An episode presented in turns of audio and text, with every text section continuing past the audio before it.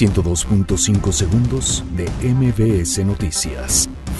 Andrés Manuel López Obrador arranca la entrega de oportunidades laborales y escolares dentro del programa Jóvenes Construyendo el Futuro. La Secretaría de Hacienda y Crédito Público contrata coberturas petroleras que aseguran estabilidad de finanzas públicas para el 2019. El Partido Acción Nacional de la Ciudad de México pide a gobierno federal y local resolver nueva versión del gasolinazo.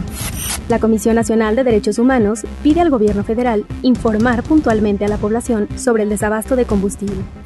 El PRD reconoce decisión de la Suprema Corte de Justicia de la Nación a favor de parejas del mismo sexo. El gobierno de la capital afirma que la atención para damnificados por sismos del 2017 será individual y no por organizaciones. La PGR asegura predio en Tabasco durante operativo contra Huachicol. Obispos mexicanos pedirán a Vaticano contar con una comisión de alcance nacional para prevenir abusos sexuales. Por demanda de violación, Policía de Las Vegas pide ADN del jugador Cristiano Ronaldo. Estados Unidos anuncia medidas enérgicas contra el régimen de Nicolás Maduro. 102.5 segundos de MBS Noticias.